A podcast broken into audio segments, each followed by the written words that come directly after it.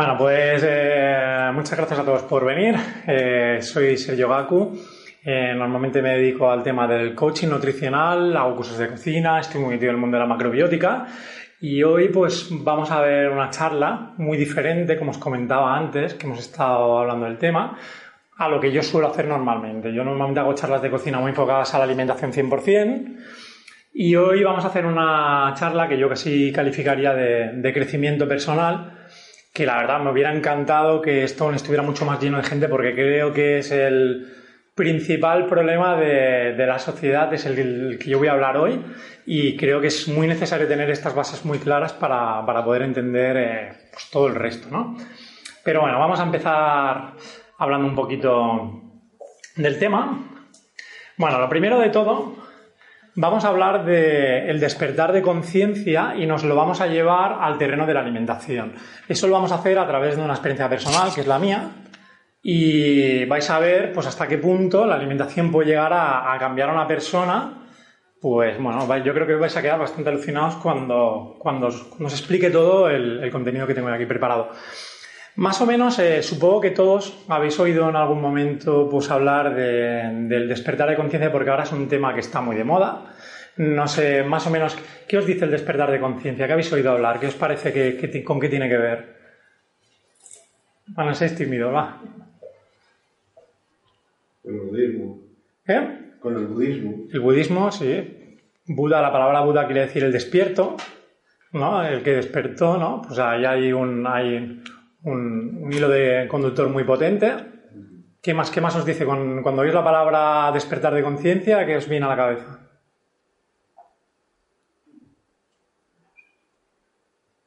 Ver las cosas de un modo diferente. Ver las cosas de un modo diferente, muy bien. Eso más objetivo. Más objetivo. Vale. Eh, vamos a ver qué pasa. Cuando hablamos de, de despertar de la conciencia, bueno, ahora esta es un término que está muy de moda. Se habla muchísimo, hay centenares de libros del despertar de la conciencia. Todo el mundo está dando charlas, de estas como la mía, así, dando ahí la brasa con el tema. Pero no acabamos de saber muy bien lo que es. Eh, yo hace como cosa de dos años estoy escribiendo un libro a raíz de lo que a mí me sucedió de mi experiencia, que hoy os la voy a explicar un poco, eh, cuando llegue, en el momento que llegue la vais a ver y entonces mi conferencia de hoy va, a seguir ese hilo conductor y vais a entender un poquito más qué es el despertar de conciencia y qué fase sigue, porque yo lo que he hecho es analizarlas eh, sobre un papel, intentar comprenderlas, sobre todo lo que me ha pasado a mí, intentar pues, sacar ahí como un resumen más o menos de, del tema. Pero cuando hablamos de despertar de la conciencia, pues siempre hablamos de personas que están dormidas y personas que están despiertas. Y eso, pues de, de, entrada puede sonar un poco chocante, ¿no? Porque a nadie le gusta que le digan que está dormido. Sea, pero claro, las cosas son como son, ¿no? Hay algo más que ir cada día a trabajar por la mañana y dormir y cobrar y gastar, ¿no? Yo pienso que la mayoría de la gente que ya estamos en este mundo de pues ya, ya, sabemos que hemos venido aquí para otro tipo de, cometidos y por eso estamos cada uno intentando hacer la nuestra para llevar a cabo los mismos. Pero ¿cómo son las personas dormidas? Aquí os, he hecho un resumen de, algunas características que son básicas para que, para que podamos entender esto.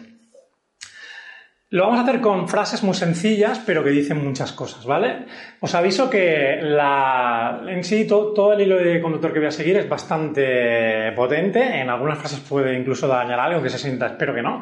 Pero lo he hecho expresamente porque es real. ¿eh? Todo lo que os voy a decir es un tema en el que es interesante que pensemos, que reflexionemos y algunas afirmaciones pueden resultar un poco duras como esta, ¿no? Están perfectamente adaptadas a un sistema enfermo. ¿Esto qué quiere decir? Pues que las personas dormidas normalmente son personas que viven en un sistema que en realidad no les convence, que en realidad ellos mismos ven que no funciona, pero que tampoco hacen nada para cambiarlo. Simplemente se han acomodado, tienen a una zona de confort y más o menos hacen lo que hacen los demás. Si todos van en un sentido, ¿no? Como se ve en esta foto, no hemos hecho como una evolución y al final acabamos siendo como, como ovejitas que todos seguimos lo que hace la corriente que, del, más fuerte, ¿no? Y vamos detrás. No nos preguntamos demasiadas cosas, sin más, vamos haciendo y, y, vamos fluyendo con esa corriente, ¿no? O sea que esta es bastante importante, ¿vale? Están ahí adaptadas ahí y de ahí no se mueven.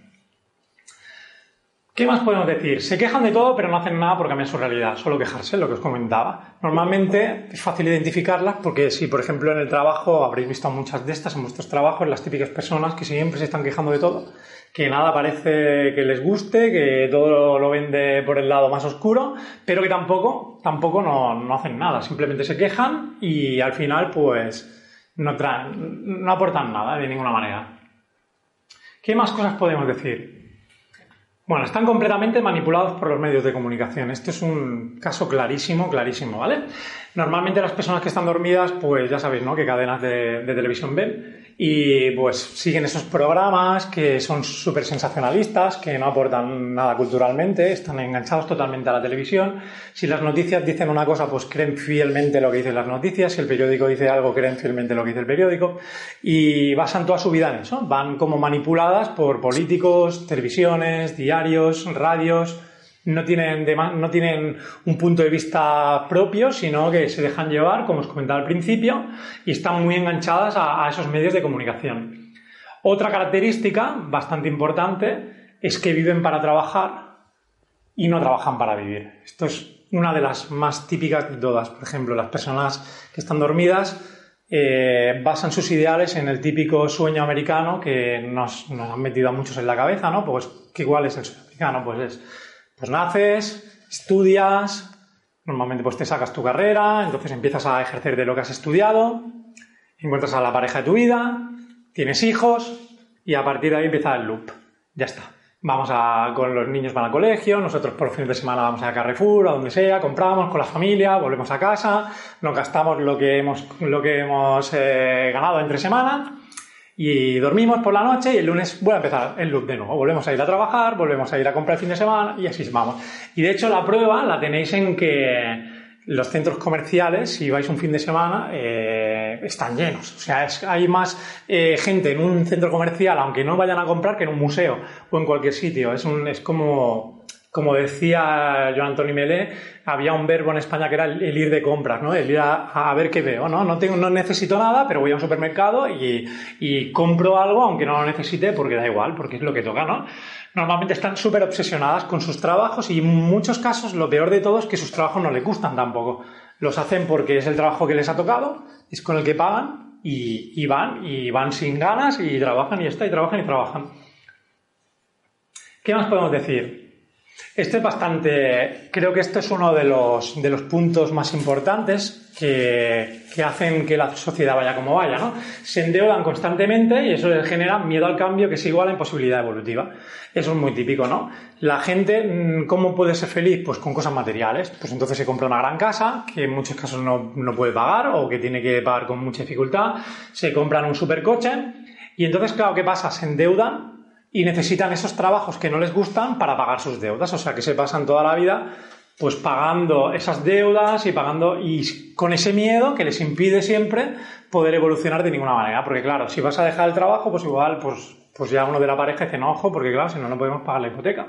Si no, no nos podemos pagar la letra del coche o vigila porque tal y cual, entonces nunca pueden evolucionar en la vida. Siempre se quedarán en, un punto. A no ser que, que, tengan mucho dinero, siempre van a estar en, en esa franja. Y luego, pues son prisioneras de su zona de confort, claro. No les toques la zona de confort. A mí me ha pasado con normalmente la primera reacción que tiene cualquier persona cuando tú le hablas de esto, pues claro, de entrada se enfadan porque ellos sí que saben que podrían tener algo mejor. Lo que pasa que el miedo no les deja ver otra cosa que lo que tienen y entonces esa es su zona de confort. De momento es lo que les permite pagar las cosas, no les hables de cambios, no les hables de nada, porque bueno, bueno, de momento tú dirás lo que quieras, pero yo sé que a final de mes tengo mi sueldo, aunque odio mi trabajo, aunque voy cada día cabreado, aunque vengo por la noche mal leche, no te van a hablar ni a mi mujer, ni a hacer los deberes con mi hijo, pero da igual, pero eso es lo que tengo y a mí me ayuda y de alguna manera me hace, me hace feliz. O sea que son imposible que le toques eso. Y esta quizá pues es una de las, de las peores de todas, ¿no? Son personas que siempre están ancladas en el pasado y en el futuro, pero nunca viven en el presente. Siempre viven de los recuerdos o viven pensando en lo que les gustaría hacer o lo que harán o las vacaciones que harán en agosto cuando tengamos las tres semanas de vacaciones después de todo el año trabajando y produciendo y gastando. Pues entonces llega el agosto y todo el mundo a la playa feliz y como si no hubiera pasado nada. Llega el septiembre y todo el mundo amargado, deprimido y los psicólogos hasta arriba de visitas porque todo el mundo está súper enfadado porque tiene que ir a trabajar, ¿no? Pero nadie en realidad se para a construir desde el presente, está feliz, intenta vivir el momento con su familia, intenta vivir de los pequeños detalles. Todo el mundo siempre está anclado en lo que yo había hecho y en lo que me gustaría hacer, nunca en el, en el presente. Y esta es otra de las típicas de las que crea más sufrimiento, que es buscar la felicidad a lo material y esto solo les, concede, solo les conduce a la frustración, ¿no? Es lógico, ¿no? Normalmente en la sociedad que vivimos, la gente cuando se siente triste, lo que hace normalmente es ir de compras. Se va de compras o se compra un coche nuevo, o se compra cualquier cosa para la casa, o se compra ropa, o lo que sea, da igual. Y claro, ¿qué pasa? Normalmente cuando nosotros tenemos un vacío interior nos damos cuenta que esas cosas nunca nos producen ningún tipo de alegría, todo lo contrario. Cuando pasa el tiempo, pues los problemas que teníamos vuelven a, saltarnos de nuevo, volvernos a estar frustrados y nos sentimos muy vacíos, porque en realidad lo material nunca nos va a dar la felicidad. Esto es algo obvio, ¿no? Pero esto, en el, gastar y en los bienes materiales hay siempre mucho sufrimiento puesto y es una de las cosas que por las que la población normalmente pues está teniendo más problemas hoy en día, ¿no? Pero ¿cómo es lo contrario, no? ¿Cómo son las personas, por ejemplo, las personas despiertas? Yo las las he catalogado en cinco fases que son las, las fases que, que, yo viví con, y que yo observo en las personas que poco a poco van despertando. Si resonáis con alguna de estas fases, pues es que estáis en ese camino. Si resonáis más con todas las anteriores, pues ahí queda un poquito de trabajo por hacer. Pero bueno, como yo siempre digo, el hecho de estar aquí escuchando esto es, una, es un, nos está diciendo que algo ya ha cambiado, porque si no, no nos interesaría, ¿no? O sea que ya esto es algo. Vamos a ver qué fases son. La primera fase de todos es la, crisis existencial. ¿Vale? Esto es un clásico. Todo empieza cuando todo va fenomenal un día y de pronto un día nos encontramos que todo lo que teníamos hasta el momento pues no nos funciona empezamos a estar tristes, nos, hacemos preguntas, no entendemos el, el, por qué tampoco, nos sentimos muy solos, nos sentimos incomprendidos, nos sentimos perdidos, de pronto las cosas que nos hacían muy felices, mm, bueno, es como que tampoco nos hacen muy felices y no sabemos el por qué, pero no nos encontramos bien con nosotros mismos. Esto lo podemos redirigir contra nuestras parejas, contra nuestros padres, contra nuestros amigos, y eso, de hecho, es la causa de que muchas parejas a veces rompan. Hay una crisis existencial y los caminos se separan un poco y como no se comprenden en uno el otro, es un proceso que lleva, por ejemplo, a que muchas personas pues acaben separándose. ¿Por qué? Porque ya no están caminando en el mismo sentido porque la otra persona no está comprendiendo a la persona que tiene la crisis existencial, ¿vale? La segunda fase es una fase que creo que es muy interesante y es la frase que a mí me encantaría que a toda la población le pasara y por la que yo desde hace un montón de años me dedico a hacer este tipo de conferencias y a intentar a, abrirle un poco los ojos a la gente. Y es el resurgir del espíritu crítico. Yo creo que se ha perdido. El espíritu crítico es lo más importante en una sociedad. Ya hablando a nivel sociopolítico, de, en cualquier aspecto que se hable. Si no hay espíritu crítico, no se camina en ninguna dirección, porque quiere decir que todo nos está bien. Y si todo está bien, pues habrá alguien que sacará provecho de eso porque hará lo que quiera y nos llevará a todos por el mismo, por el mismo caudal, ¿no? Entonces, eh, cuando nosotros empezamos a despertar, lo primero que nos sucede es que tenemos un resurgimiento de ese espíritu crítico. Empezamos a no creernos ya todo lo que nos dicen. Empezamos a decir, bueno, sí, es tal, pero bueno, eso porque lo dicen en la tele no tiene que ser verdad.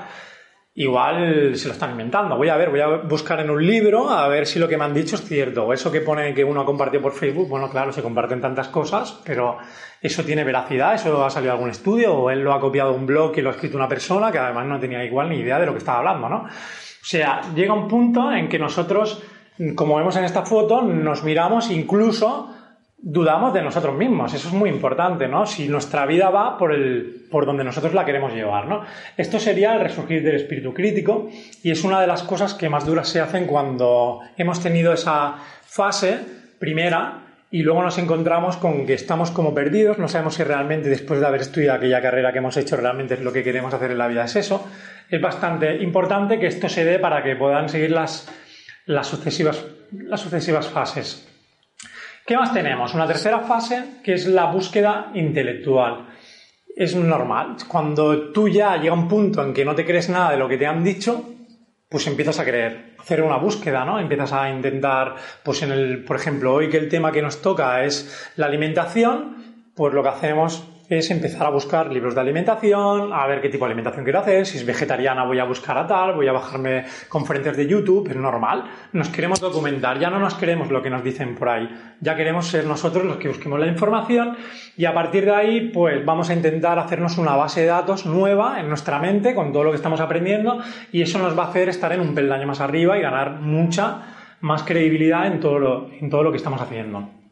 Una cuarta fase que yo considero vital importantísima es trabajar el camino interior.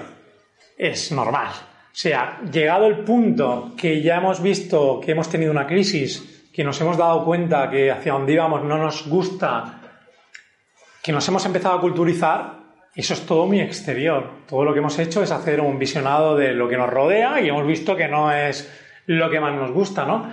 Pero en realidad hay mucho, nos queda mucho camino por recorrer, porque ¿qué pasa con la parte interior? ¿Qué pasa con, con, la meditación, por ejemplo, cuántos espacios de silencio nos regalamos al día para intentar trabajarnos a, nivel personal. Pues eso es muy, muy potente. La meditación es uno de los campos más potentes que hay. Antes con, Loreto estábamos hablando, ella y yo nos conocimos a través de un retiro de, meditación zen que, que yo programé en febrero y es muy importante, yo siempre se lo decía a ellos, o sea, da igual, cada persona, unos se sientan, unos están en loto, unos están en sillas, a mí eso me da exactamente igual. Hay mucha gente que ya, si no te puedes sentar con las piernas cruzadas y tener ahí hacer, ya no te quieren en, en, en, el, en, el, sitio donde hacen meditación, ¿no? Yo creo que la meditación es algo mucho más profundo. Podríamos meditar aquí ahora mientras estamos oyendo esta conferencia, estar meditando. No tiene nada que ver. Pero es muy, muy potente que lo hagamos porque entonces cuando hacemos meditación podemos cambiar aspectos de nuestro interior que luego tiene un impacto fuera. En cambio, cuando cambiamos algo fuera, tiene un impacto que es muy real, porque todo cambia desde nuestra visión subjetiva. Entonces eso es muy, claro, muy relativo, ¿no? Tú puedes creer que algo ha cambiado, pero eso porque lo crees tú. Ahora, cuando tú meditas, ahí las cosas se ven de otra manera. Ahí empiezas a ver que los problemas no son tan graves como parecen, que hay muchas soluciones, y que algunas de las cosas que tú veías, pues empiezas a ser más crítico contigo mismo, nace el, autoescucharse y eso nos ayuda muchísimo. O sea que esta es una fase que si os fijáis, casi todo el mundo que está en el camino al despertar, pues está haciendo yoga, está haciendo vipassana, está haciendo tai chi, ya es que tú te vas a algún sitio, da igual. Me da igual lo que hagan, pero todos tienen que trabajar esa zona porque el mismo cuerpo se lo pide. Es una reacción súper normal. Y la quinta fase pues que tendríamos, que también es ya casi la última, sería el desapego. Cuando ya nos pasa todo esto, cuando hemos meditado, cuando hemos hecho todo el trabajo previo, nos hemos documentado, empezamos a darnos cuenta de que la vida es mucho más sencilla de cómo la vemos, de que no nos hacían falta todos esos coches, de que no nos hacían falta tantas cosas, que en realidad si lo queremos tener está genial, pero no es necesario. No tiene que ser lo que nos haga más feliz o no. Entonces empezamos a soltar lastre, empezamos a quitarnos cosas, y ya también a nivel psicológico empezamos a soltar falsas ideas que habían estado en nuestra mente desde hace mucho tiempo, empezamos a ver las cosas de otra manera, empezamos a soltar amistades que nos damos cuenta que son tóxicas para nosotros, empezamos a relacionarnos con gente con la que resonamos. Esto es un desapego muy integral, no solo el desapego de decir el desapego de no cerrarme a, a comprar algo, sino en todas las acepciones, ¿no? Y una última fase que le vendría si hacemos todo eso bien y que yo no estoy en esa fase aún, ya me encantaría. Supongo que esto pues lo tenemos que conseguir al final con mucho trabajo, pues es la fase de la liberación.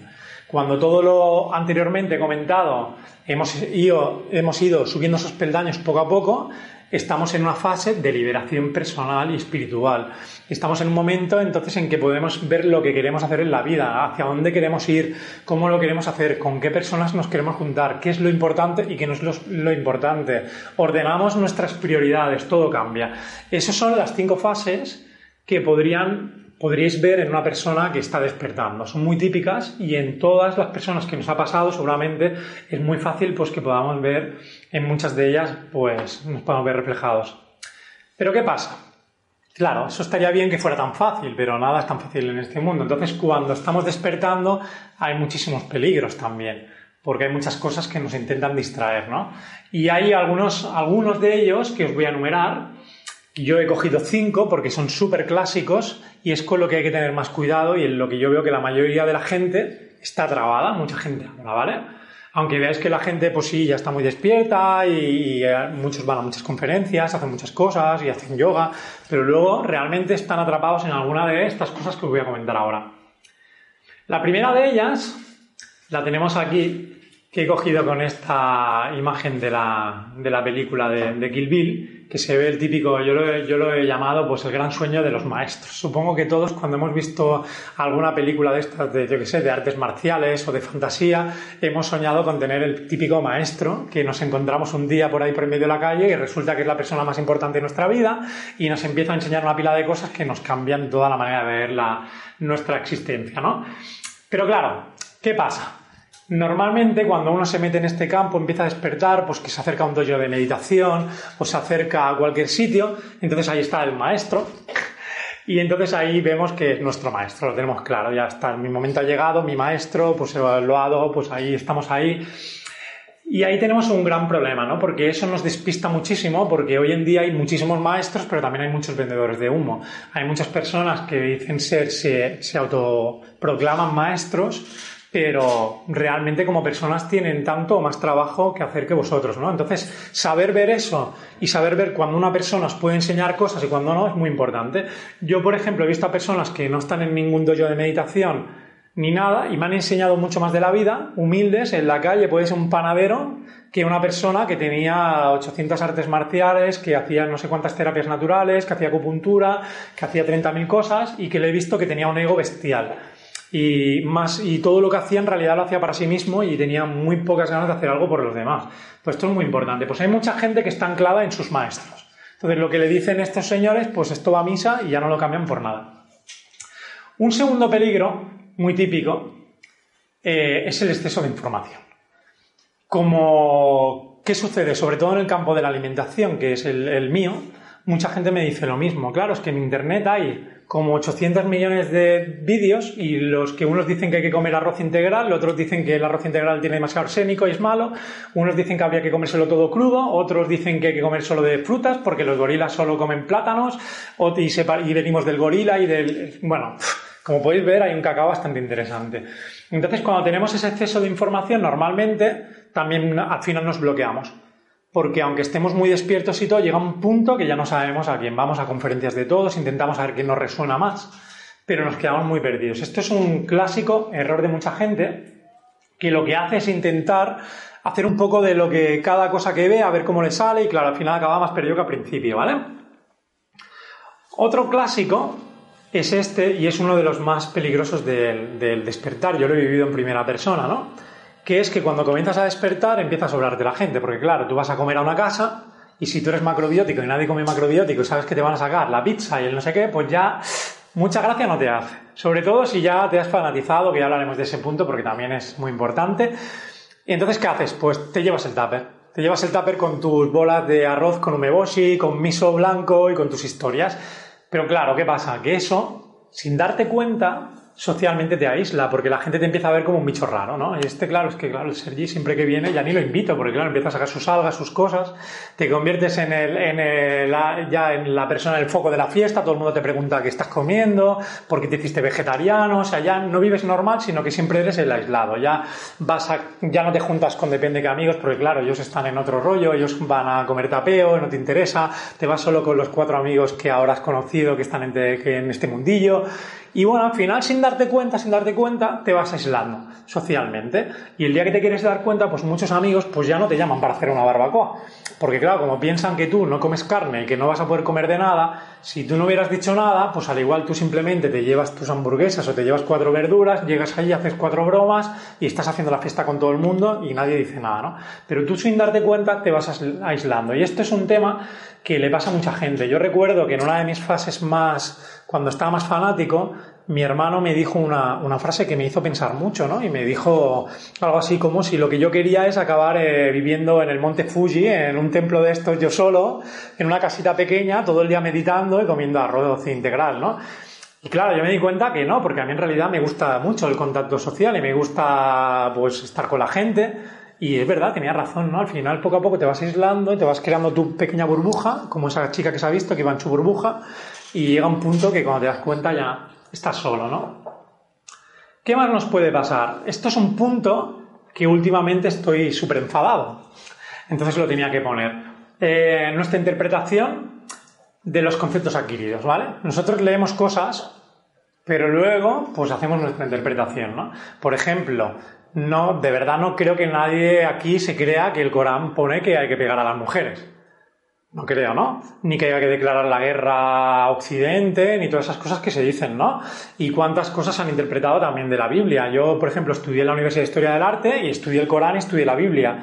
Y os puedo asegurar que la mayoría de cosas que se suelen decir de la Biblia y la mayoría de cosas que se suelen decir del Corán no son ciertas son libros y entonces ahí, como siempre, el problema lo tenemos los seres humanos que hacemos las interpretaciones de los libros como a nosotros nos da la gana, ¿no?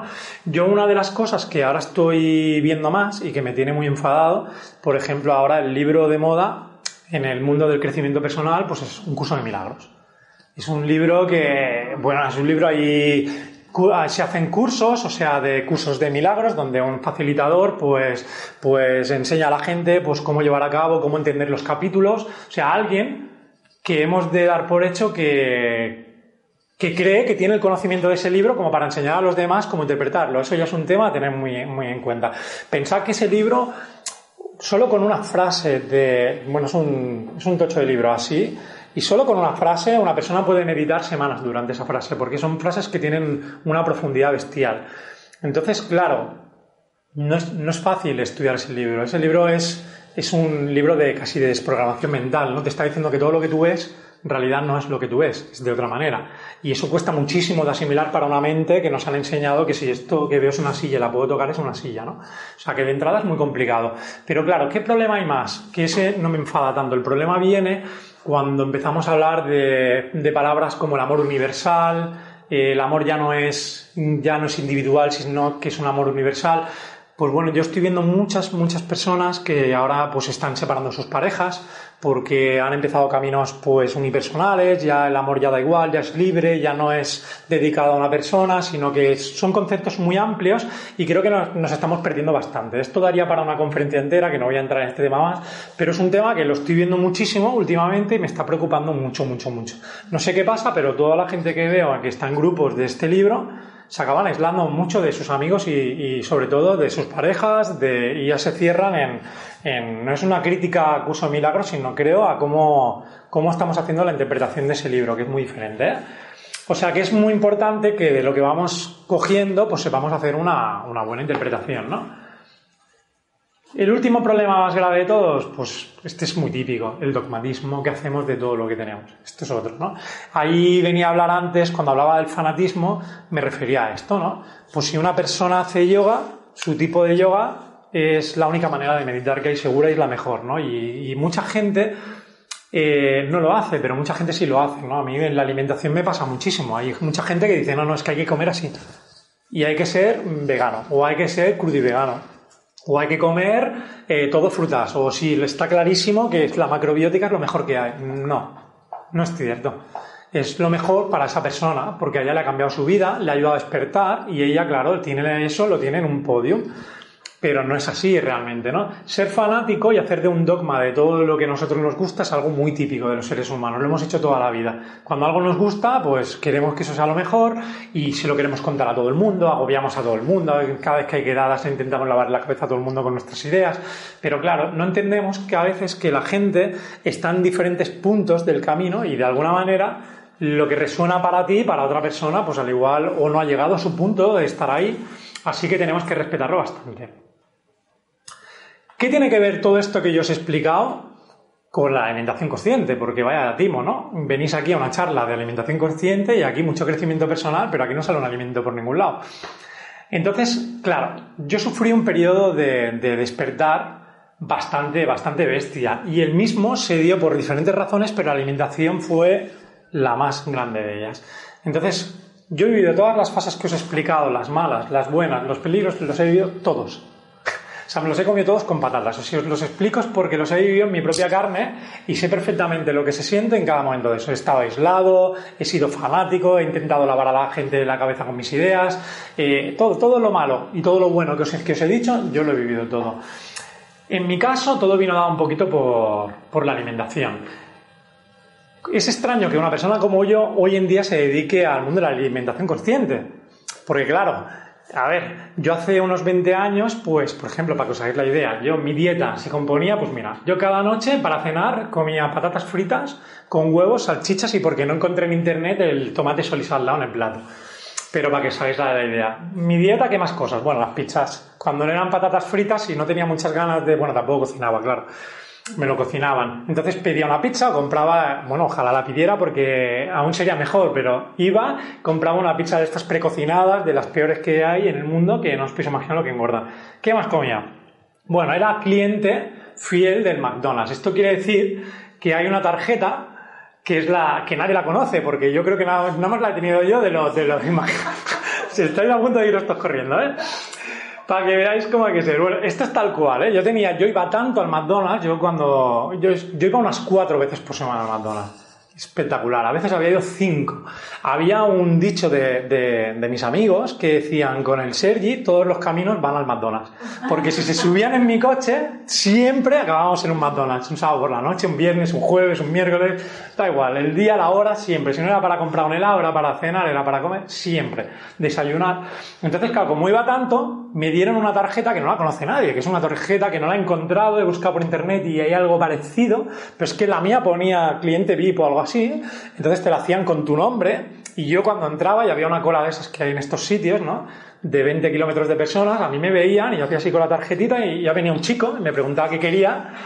es espectacular, es espectacular. Es espectacular, yo lo sé. ¿eh? Me venía un chico y me preguntaba, ¿qué quieres? Porque tú eres VIP. Yo, sí, claro, yo soy VIP, yo lo vengo todos los días. Entonces me, me pedía mi stand, mis hamburguesas, mis historias y entonces pues me lo iban haciendo y al rato venía el chico y me, yo le daba el dinero y me cobraba. Me regalaban, eso sí, me regalaban helados, juguetes de los niños, de estos, del Happy Meal, me ponían helados, o sea, era increíble, ¿vale? O sea, que esto lo, lo he vivido, esto es tal cual, ¿eh? No os estoy engañando, os lo prometo, ¿eh? Eh, bueno, claro, si ya que me gustaba eso, pues no le hacías cosas a la competencia, tampoco iba al Kentucky, que hacían un pollo así como con un sospechoso rebozado así, que sabía todo menos a rebozado, pero que estaba como rico, no sé. Yo le encontraba su rollo. Por supuesto, lo más parecido a un cereal que yo conocía eran los cereales de la Kellogg's, claro. Yo cada día pues comía pues friskies, pues de estos de chocolate, de smacks de Kellogg's, pues eran mis, mis desayunos, mis... Bueno, para pillar a puñados y ir comiendo, ¿no? ¿Qué más cosas? Bueno, todo el pan que comía era refinado, claro, no iba a comer pan de espelta, eso es muy aburrido, eso solo la, gente, que está en cosas de dieta y tal. Eh, entonces a mí eso me, aburría mucho, comía siempre pan bimbo, blanco, refinado. ¿Qué más cosas? Bueno, la pasta, evidentemente, pastas blancas. Eso de la pasta integral, vaya rollazo, ¿no? Siempre con tomate porque no me gustaba nada y con queso y bueno, sí, igual algo de carne picada, porque la carne sí que me gustaba mucho, por supuesto acompañada con un vaso de Coca-Cola, pues entraba mucho mejor, ¿no? O sea que al final, esta era, os prometo, esta era mi, dieta cuando yo tenía unos 20 años hasta los 25 años, ¿vale?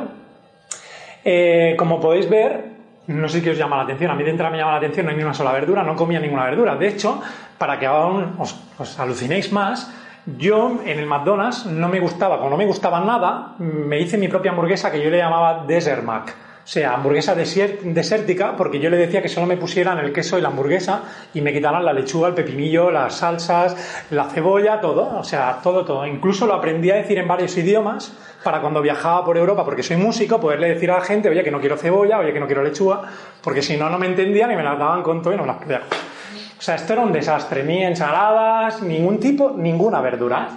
Bueno, ¿cuál fue el efecto de esto? Pues bueno, alucinante un poquillo. Me da pena poner esta foto, pero bueno, voy a hacer un esfuerzo. Así estaba yo con 25 años, ¿vale?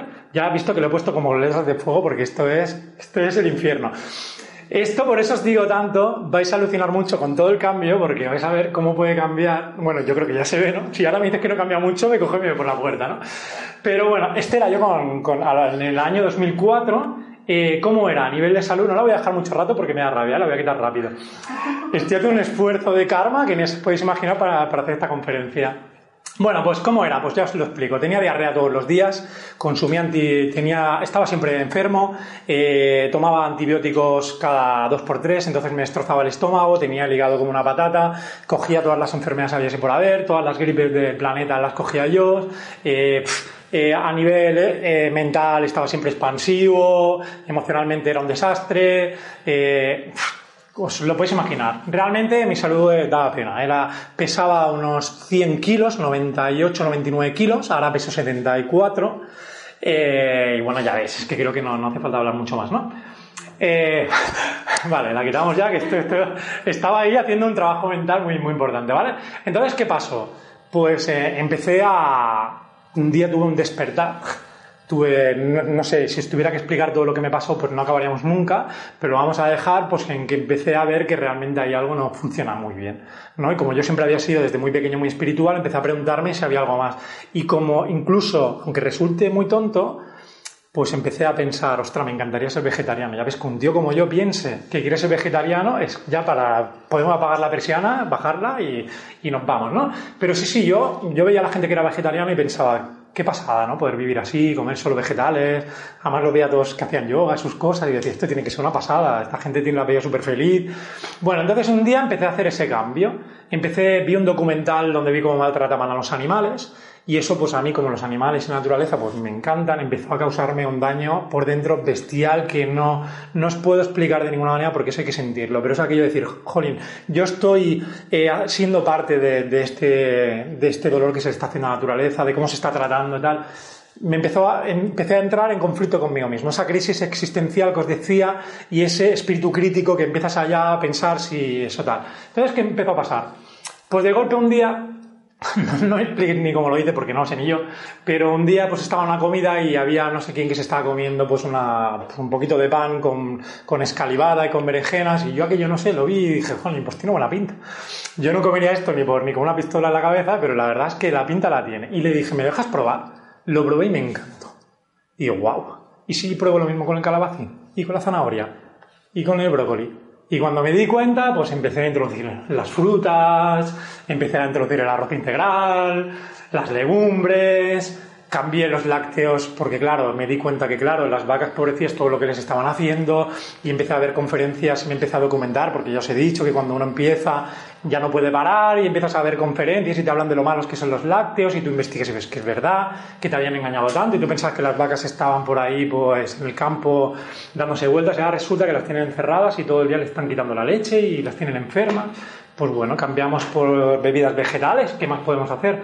Pues bueno, hasta esto de las semillas, pues yo solo había comido churrucas hasta ahora, pero si hay semillas de calabaza, semillas de lino, semillas de chía, pero qué follón, ¿no? Y empezamos ahí a ver que hay un montón de alimentos que van súper bien. Ostras, el pan, si un poquito oscuro, tampoco está tan malo, ¿no? Empezamos a meternos con las harinas integrales, panes de trigo sarraceno, espelta y las ensaladas. ¡Guau! Esto creo que fue lo que más me costó porque estuve una temporada comiendo ensaladas sin que me gustaran. Cada noche yo decía, me tiene que gustar la ensalada como sea. Yo me hacía un bol de ensalada, lo maquillaba como podía y... Pero, pero que va, que yo no me gustaba. Era como si yo hubiera arrancado hierba del parque de abajo y me la estuviera comiendo para cenar. Pero llegó un punto que también me empezó a gustar. Y entonces vencí. Y entonces, no sé cómo, pero me hice vegano. O sea, ya es que ya esto es para salir corriendo. O sea, pasamos del McDonald's de los cuatro días por semana a que te haces vegano. Quiere decir, no consumes ningún producto que tenga que ver con la proteína animal. Espectacular, ¿no? Todo esto, claro, cuando empecéis a consumir este tipo de alimentos que están carentes de químicos, están carentes de azúcares, claro, todo cambia. Las cosas se ven de otra manera. Encima, claro, eh, da la casualidad que te empiezas a meter en temas y un día resulta que ves en la tele pues que hacen un programa donde sale un dojo y están haciendo meditación zen y yo los veo con esos kimonos y digo, wow, y ahí resuena una pasada. Y acabo metido pues en esos temas también. Antes de eso, pues me empiezo a preparar, me meto en un dojo a hacer meditación budista y me empiezo a preparar mi ordenación. Yo resueno con aquello, empiezo a ir cada día y aquí pues ya me ves la pinta que yo tenía en aquellos entonces. Ya había habido un cambio muy significativo en, en la foto que os había enseñado. Fijaros cómo había perdido totalmente todo el peso al pasarme de una alimentación de proteína animal. De golpe mi cuerpo da un cambio bestial, ¿no? Eh, y bueno, cambié totalmente. Era una época en la que yo diría que era mi época más fanática. Yo había llevado todo al extremo. Era vegano, eh, era súper budista, iba con la cabeza afeitada, no me preocupaba mucho de la ropa, iba con ropas anchas porque tampoco no quería comprar ropas que estuvieran cosidas por niños en la India, no quería comer nada que estuviera, pudiera dañar a los animales. Claro, todo era como un mejunje, ¿no? Que yo vivía en una burbuja que la verdad me fue muy bien porque me abrió muchísimo la conciencia, pero a la vez me esclavizó también. porque yo ya, claro, yo ya no quería ir con nadie que no comiera macrobiótica, yo la meditación mía era la mejor y si otro hacía vipassana la criticaba. O sea, era, era un momento, se hacía macro, en este momento, pues esto es Sangodens, era cuando estaba estudiando macrobiótica en Francia y yo estaba con la macrobiótica, yo llegué aquí, estaba alucinado cualquiera que me dijera que la macrobiótica no era lo mejor, yo estaba ahí en pie de guerra, porque esto, porque claro, este argumento, y porque a mí me han dicho, y porque ya me han dicho, y me han dicho, y me han dicho, y yo he hecho y tal, imponiendo pues mi verdad delante de la de los demás, ¿no? Pues bueno, esta podría ser mi época más fanática, la época más fanática de todas, en la que yo justo estaba así, no quiere decir que fuera ni peor en ninguna época ni mejor persona, ¿eh? quiere decir que yo estaba súper con mis ideas ahí, súper enraizado y no me muevas de aquí. Poco después seguí con mi camino, y eh, la macrobiótica que yo me haya metido me llevó a todavía conocer más cosas de la alimentación y todavía perfeccionarme más mi forma de alimentarme. Introduje el miso, introduje el kuzu, introduje el té de tres años, introduje el tamari, introduje las algas, introduje el, el umeboshi, introduje el jengibre cada vez mi alimentación era más completa y era más variada y yo introducía cosas más terapéuticas y la iba cambiando más.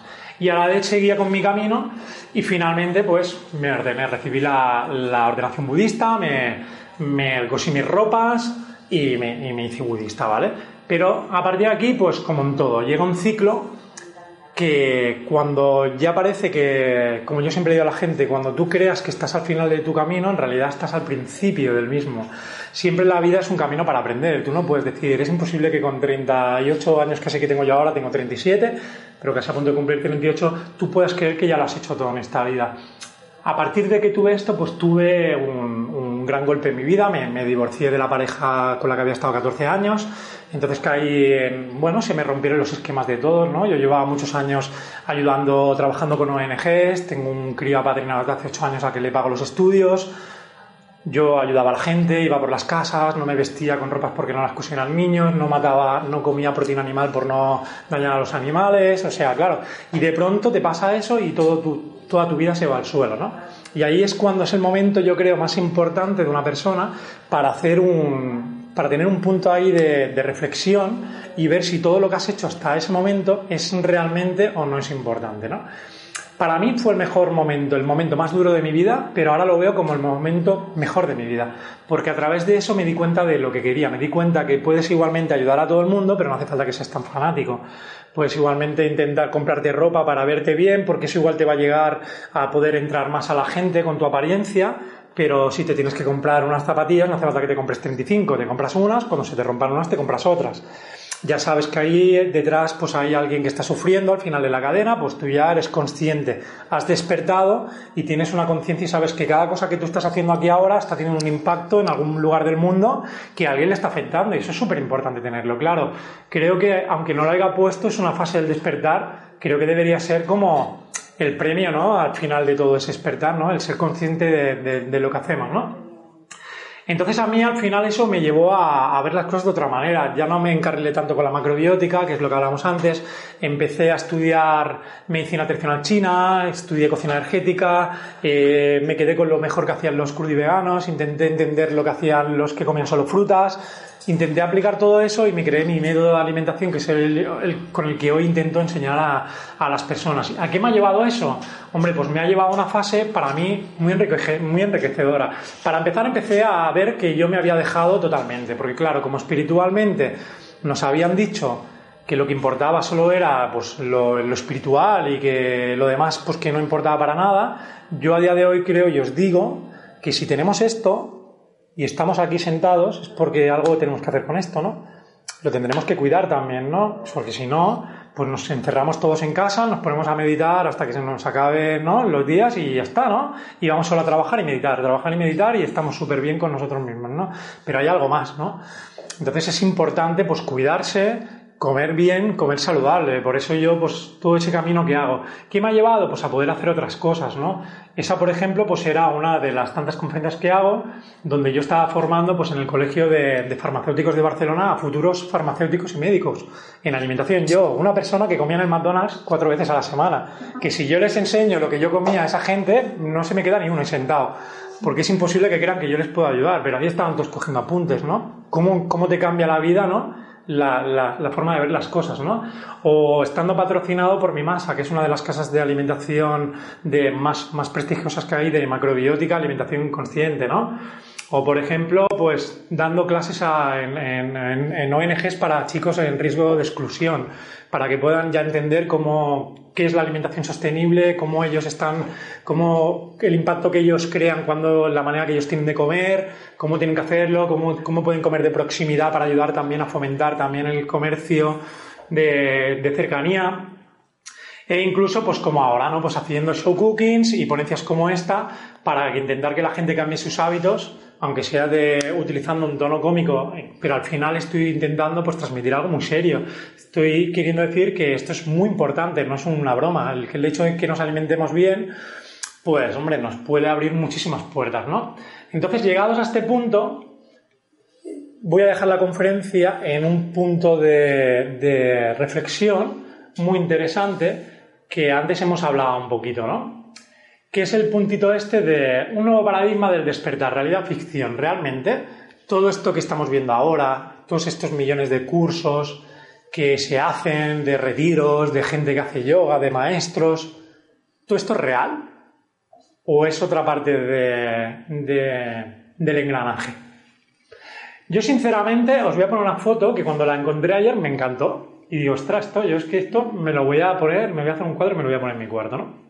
Porque al final yo me he dado cuenta que esta foto quiere decir algo, algo bastante interesante, ¿no? Si os fijáis, hay un montón de peces que están en una pecera y hay uno que despierta y salta y ahora estará en la pecera de al lado, ¿no? Donde ya no hay gente que va todo el mundo como borreguitos, donde ya se están los despiertos. Pero si os fijáis, sigue siendo una pecera igualmente donde el pez, donde el pez estará encerrado. Y donde él creerá que está en un mundo que él se ha hecho, pero a la vez ese mundo no existe.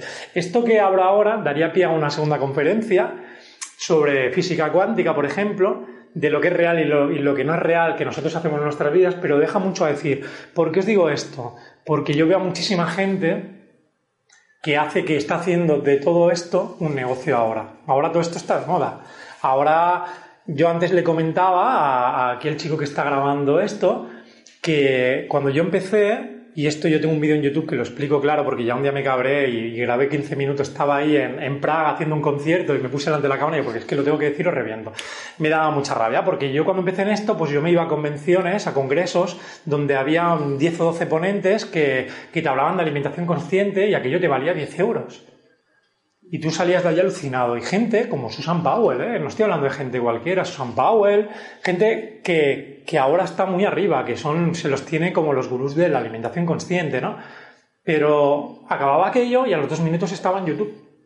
Y así los que no habían podido ir, pues encima lo podían ver. O sea, había una clara intención de que el conocimiento llegara a cuantas más personas posible, ¿no? Si tú quieres cambiar un paradigma porque no te gusta, lo primero que tienes que hacer es reeducar a tu población. Por eso en las polis griegas la educación era, era básica y se hacía a través del arte, a través del teatro, la poesía, porque era básico que la gente aprendiera cómo comportarse a través del arte, de, era de las humanidades, cosa que hoy en día, por ejemplo, el que estudia una carrera que no sea una arquitectura y si estudia una historia del arte o una historia o lo que sea, o una sociología o algo así, o antropología, se le mira como diciendo, bueno, pero si de eso no vas a encontrar nunca trabajo, esto es una tontería, ¿no?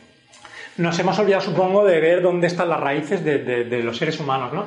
Entonces yo lo dejo ahí un poquito.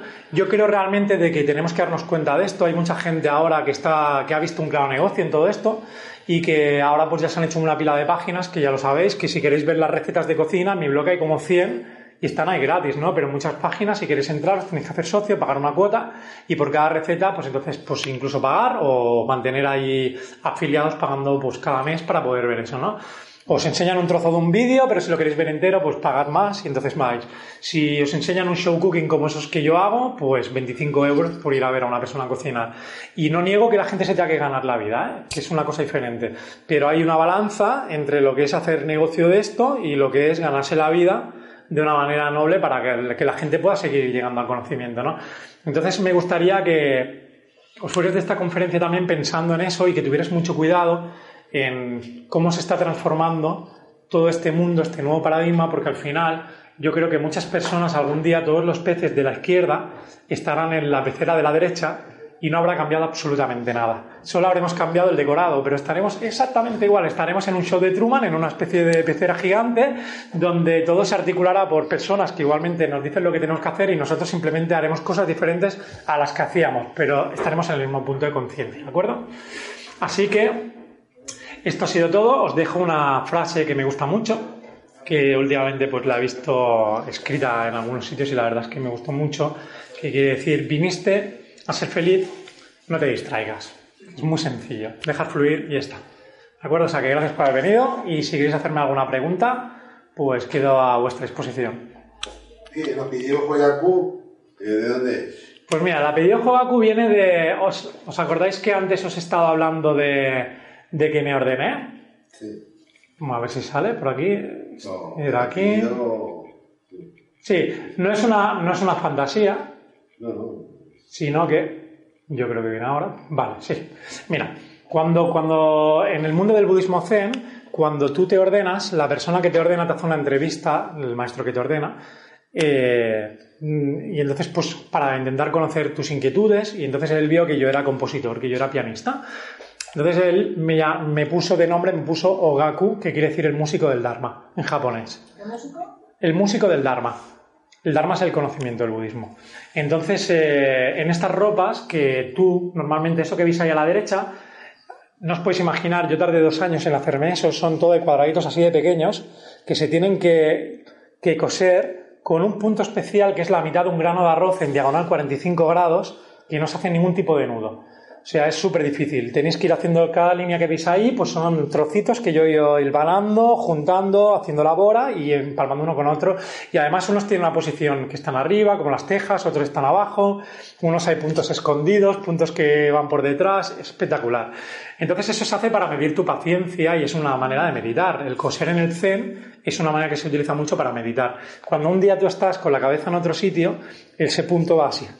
Entonces te venía la persona que estaba ahí pues llevándote la costura y te hacía quitar todo y volver a empezar. Tenías que volver a empezar otra vez. La pieza que habías hecho, bueno, que imaginaros, si me quitan todo eso, me, vamos, me suicido.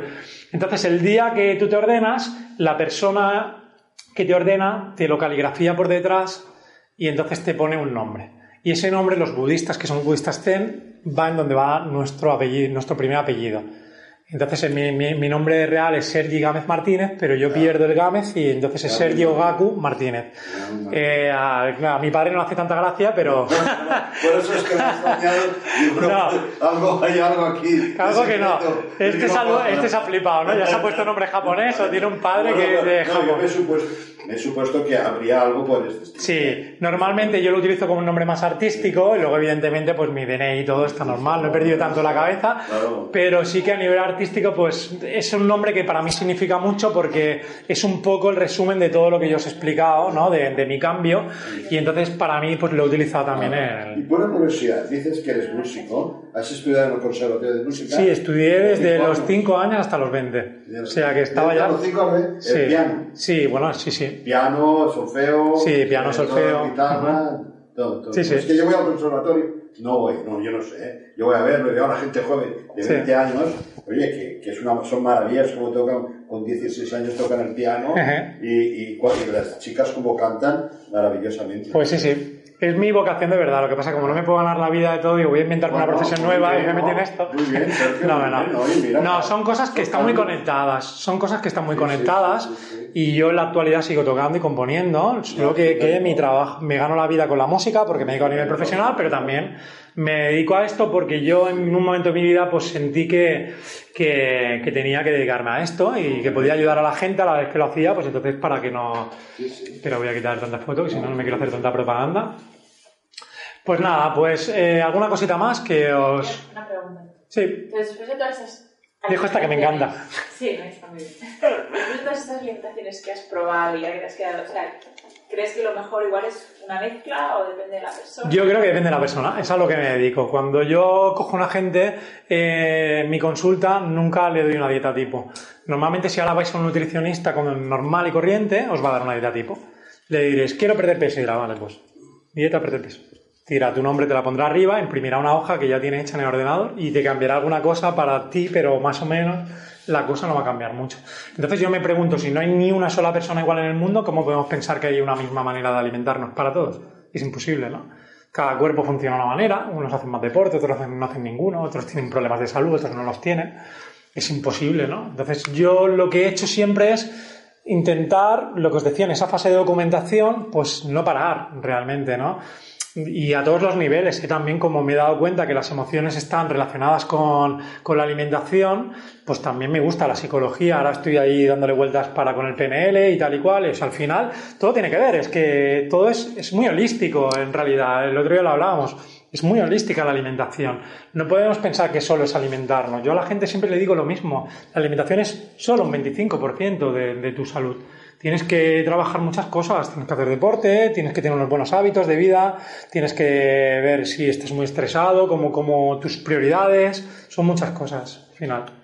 Ah, pero has puesto el kuzu, ¿qué es el kuzu? El kuzu es una raíz eh, que se llama lobata, que es una raíz volcánica que normalmente se deja secar en los almidones, que eso es, como tiza, es idéntico como si fuera la tiza de la pizarra, eh, se utilizan en la macrobiótica y en la, en la detoterapia japonesa, sobre todo para curar muchas enfermedades. Es un milagro realmente. ¿Pero no es alimentación? No, son, sería realmente, yo la alimentación lo he puesto al principio y esta, fase, esta segunda fase en la que yo ya experimenté más es, es una fase ya para más terapéutica, para curar cosas. Yo, por ejemplo, si antes os decía que estaba siempre malo y que lo pillaba todo, pues ahora también os digo que ahora como 12 años que yo no tengo ni médico de cabecera, me lo quitaron porque no iba.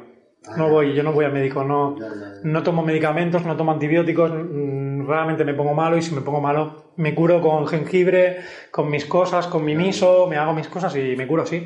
No. ¿El árbol del mandingo? ¿El mandingo? No, ahora no sé. No, no, no es que también es un muy, muy bueno tiene unas grandes propiedades. No, en fin, era para si lo sabes. Sí, no, hay, bueno, hoy hay, hay un sinfín de cosas. yo, hay, por ejemplo, yo, un tema que también me atrae mucho es la alimentación ayurvédica, por ejemplo. Yo no sé nada de ayurveda.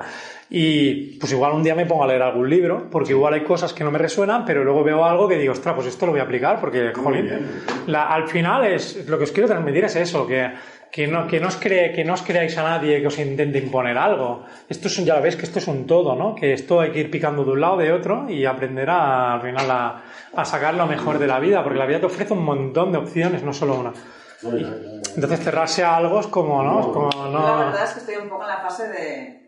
¿En qué fase te has quedado? me he quedado en la del colapso de información. Sí, esa es la que está casi todo el mundo. ¿eh? Estoy muy interesada en la alimentación eh, he estado en San Godén, o sea, empecé por ahí. Ah, muy bien. a partir de ahí. Perfecto. Eh, ¿Cómo se llama el, que es gracioso? Daniel Salem. Sí. Ese es el que sale conmigo. Que tiene muy mala leche, por cierto, que a veces. Todos tienen, todos tienen muy mala leche, pero, pero es una mala leche que se entiende por cosas también de que vienen dadas por la alimentación. Sí, mm. vale, entonces. Eh, luego que si la dieta alcalina, que si. Eh, no, no sé, o sea, tantas cosas que al final ya no sé lo que comer, ¿no? Entonces Además de eso, tengo dos hijas adolescentes que, claro, me protestan si les pongo integral, tus cosas, tus porquerías. Voy, si voy estresada, 45 mm, minutos de un arroz integral con 20 del blanco. Entonces, ¿sabes? Mm, claro. Me, está costando mucho. Mm, o sea, sé lo que tengo que hacer, creo, pero no sé cómo y también a veces que, ay, el tomate es malo, pues ¿por qué? Si luego tiene uno y dice que está bueno, que no sé qué, que no sé qué, el otro que no, que es muy ácido, que no sé, o sea... Normalmente, me te a decir una cosa. Lo que más me ha ayudado a mí a ver quién dice la verdad y quién dice la mentira, y no creo que nadie diga la verdad ni nadie diga la mentira, porque en, un punto de lo que dice, cada persona tiene razón. ¿Vale? No, sí que hay gente que dice mentiras, pero hay mucha gente que tampoco lo hace. Yo creo que siempre me fija mucho en la lógica que tienen las cosas. Cuando yo explico cosas en las conferencias que son más de alimentación, yo doy explicaciones que cuando las oyes, la gente dice, que es que es así. Pero no es porque yo lo diga, es porque es, obvio, ¿no? Es como cuando yo os digo, no podemos hacer una alimentación de frutas solo, por ejemplo, en mi, en mi manera de verlo, porque hay muchas frutas que no son de temporada y que si nosotros no tuviéramos una manera de traer frutas del trópico, no podríamos estar comiendo piña en invierno. Entonces, si la tierra, si nosotros somos personas que nos hemos criado al lado de la tierra y la tierra nos está dando cada temporada unas cosas, será por algo, ¿no? ¿Por qué en verano qué casualidad que nos da frutas más cítricas y que nos refrescan más? Pues porque tenemos 40 grados del sol. Es evidente. ¿Por qué en invierno nos da cosas? Fijaros, todo es más de raíz, son frutos, son, son hortalizas y son verduras que tienen capas y capas como la coliflor, como la col rizada o como la, pues todo eso será por algo. Pues nos está diciendo que se están tapando el frío, que nos va a dar una energía más calorífica. ¿Por qué? Porque en la calle hace cero grados o cinco. Sí, pero en cambio dicen que el aguacate es tan buenísimo y que... No, no, sí, buenísimo está todo. Y No, la buenísimo, Coca-Cola no, y el no McDonald's solo- estaba súper rico, también te no lo digo. el sabor, sino que tiene cantidad de propiedades y que además que, ¿no? Y Sí, que pero, es pero es eso, pero como lo que no podemos hacer, y hay aquí, mira, lo que te dice la lógica es que yo creo que cae por su propio peso. No podemos comer todo el año igual si el tiempo está cambiando durante todo el año, eso, eso es evidente, ¿no? No puede ser que No, comamos igual. te- Cuando hay 40 grados que cuando hay cero. Otras cosas. Nada menos un cambio de 40 grados o de, o de 30 grados. ¿Cómo Ahora puede ser que comamos una igual? Sopa ahora mismo una sopa... Claro, o sea, quiero decir que es lógico, ¿no? Pues entonces, yo no digo que haya frutas que estén buenas ni malas, yo digo que no es cuando toca comerlas y ya está. Yo como de todo, yo la macrobiótica más estricta, pues se carga los pimientos, se carga las patatas, se carga todo. Yo no me lo cargo. Yo digo que si lo comes en verano, sabes cocinarlo y sabes de dónde viene, podemos, podemos hablar de ello. No, a ver, si el pimiento, por ejemplo, yo solo como en verano y el tomate. Si- Lo comes en verano. yo, so- yo solo lo como en verano porque es una solanacia y si tú plantas tomates en invierno no te nace ni uno. Porque necesita el calor, por eso siempre se emparran y buscan el sol, ¿no? Es lógica, sí, es que es una cosa Pero lógica. entonces lo comes crudo. O, no tiene- O lo no, cocino. Ah. depende del día. Yo cada día cocino diferente en función de cómo está el día. Esta semana, por ejemplo, ha hecho una bajada de temperatura. Llevamos dos semanas sin tregua, 40 grados. Esta semana de golpe ha hecho una bajada y ha bajado como 12, de- ahí en Tarrasa, donde yo soy, 12 grados la temperatura. Pues yo, por ejemplo, mi almuerzo que me hago por la mañana, ahora me lo estaba haciendo casi frío y ahora lo estoy cocinando estos días, incluso le estoy poniendo un poco de jengibre, porque yo sé que mi cuerpo ya se ha dado cuenta también de, esa- de ese bajón de temperatura. Y si yo sigo cocinando como si no hubiera pasado nada, me va a resfriar. Y os puedo asegurar que la gente que ahora está ya tirando de laos y tal, y que estamos ya con esos mm, 10 grados menos, si la temperatura se mantiene así una semana más, esa gente está resfriada dentro de dos semanas, todos. Porque su cuerpo tiene memoria térmica y se está enfriando con todas esas frutas, helados, granizados, todo lo que ya estamos comiendo como si hubiera llegado el verano. Bueno, ya ahora ya ha llegado, pero ya me entiendo. Y en realidad, pues un día puede hacer que tú cambies la manera de cocinar. Tú- ¿Y tú todo esto lo explicas en los talleres o en las conferencias sobre cocina o en los cursos sobre Sí, claro, es que por eso os decía, hoy he tocado sobre una experiencia Vale. para que veáis el impacto que puede tener el cambio en una persona, porque creo que es evidente, pero yo normalmente pues lo que me dedico es, yo hago cursos de cocina especializados, por ejemplo el domingo hago uno, que es un curso de cocina de la cocina de verano. Pues ahí voy a enseñar cómo se cocina en verano, porque no es igual la cocina de verano que la cocina de, de la cocina que haré en septiembre, ni la que haré en invierno, ni la que haré en otoño, ni la que haré en la primavera. Es totalmente diferente. Y también cambia si estás estudiando o no, por ejemplo. Todo cambia, depende como tú, lo- las necesidades de tu cuerpo. O sea, lo que no podemos hacer es decir, ¿cómo esto porque me apetece? No. Pregúntale a tu cuerpo si tu cuerpo le apetece también eso, lo que tú estás comiendo. Igual en ese momento el cuerpo te está pidiendo otra cosa. O te está diciendo que no comas mucho porque estás muy sobrecargado y necesitas estar más liviano para que puedas llevar a pues, otro tipo de tareas. No sé, es diferente.